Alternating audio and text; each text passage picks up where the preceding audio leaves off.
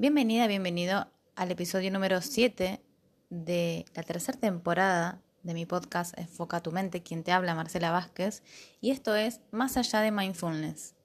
Hoy te quiero hacer nuevas preguntas y que reflexionemos juntos sobre qué es una vida grandiosa y cómo se ve una vida grandiosa.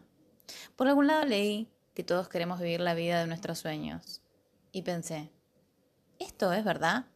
¿Realmente se nos ocurre vivir la vida que queremos o estamos muy ocupados viviendo la vida que creemos que queremos? Porque no es lo mismo. Y descubrirlo puede ser incómodo, como una patada de conciencia directo en la cabeza. Yo pasé gran parte de mi vida viviendo esa vida que creía que quería, o mejor dicho, la que aprendí de alguien más sobre esto de qué es una buena vida y qué lejos estaba de eso.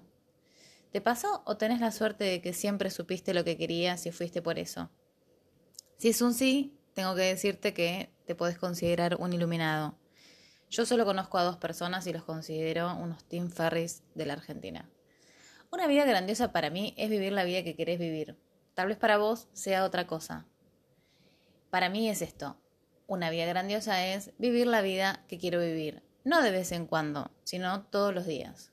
Y a cada segundo lo que es grandioso para cada uno puede ser eh, que se requiera descubrirlo, ¿no? ¿Qué es lo grandioso para vos? Claro que para esto, para que esto sea posible, se requieren dos cosas. Estar presentes y elegir. ¿Estás presente? Supongamos que sí. Entonces ahora, ¿qué elegís?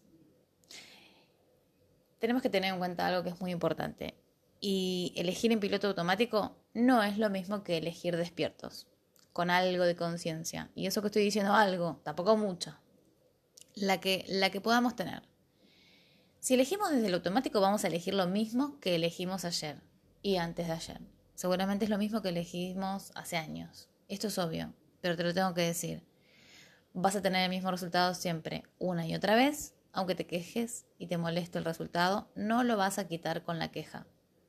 Necesitas encontrar qué es eso que repetís una y otra vez que te genere el resultado que ya no querés. Las personas suelen decirme mucho una frase que es la siguiente. No sé qué es lo que quiero, pero sí sé que no quiero más. Y yo digo, bien, por algún lado hay que iniciar, pero no nos alcanza con saber eso. Esto es como decir, ya sé que no quiero comer, pero hay infinitas posibilidades de elecciones que podemos hacer para elegir qué comer que tal vez nunca antes probaste. Y ahí está la cuestión, el verbo probar. Dejar de hacer tan relevante esto de, ¿y si no me gusta? ¿Y cómo vas a saberlo si no lo probas? Muchas personas me plantean que tienen miedo a equivocarse. Y esto es más simple de lo que pensás. Estás haciendo más importante la idea de un posible error que tu vida misma. Y entonces, por miedo a equivocarte, no haces o por miedo a equivocarte no elegís. Y la vida va a pasar igual, elijas o no elijas, y te equivoques o no te equivoques, la vida va a seguir pasando. Entonces, es muy interesante que, que revisemos esta idea de la posibilidad de equivocarse. ¿Te importa más la posibilidad de equivocarte que la posibilidad de encontrar nuevas elecciones grandiosas? ¿Qué tal si te das cuenta que si te equivocas no pasa nada. Tal vez necesitas justamente aprender eso, que si te equivocas no pasa nada. Es ese, eso que se llama error, es solo una palabra que pasa, que para serte muy honesta, tengo que decirte que además de una palabra es una mentira. El error es solo una posibilidad que no te gustó o que no te funcionó.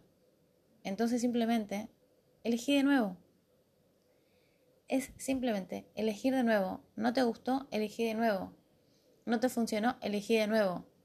No era lo que pensabas, elegí de nuevo. ¿Qué tal si te haces algunas preguntas para tener más claridad con tu vida grandiosa? Y para eso, por supuesto, vamos a necesitar probar. Vamos con las preguntas. ¿Qué necesitas para estar presente?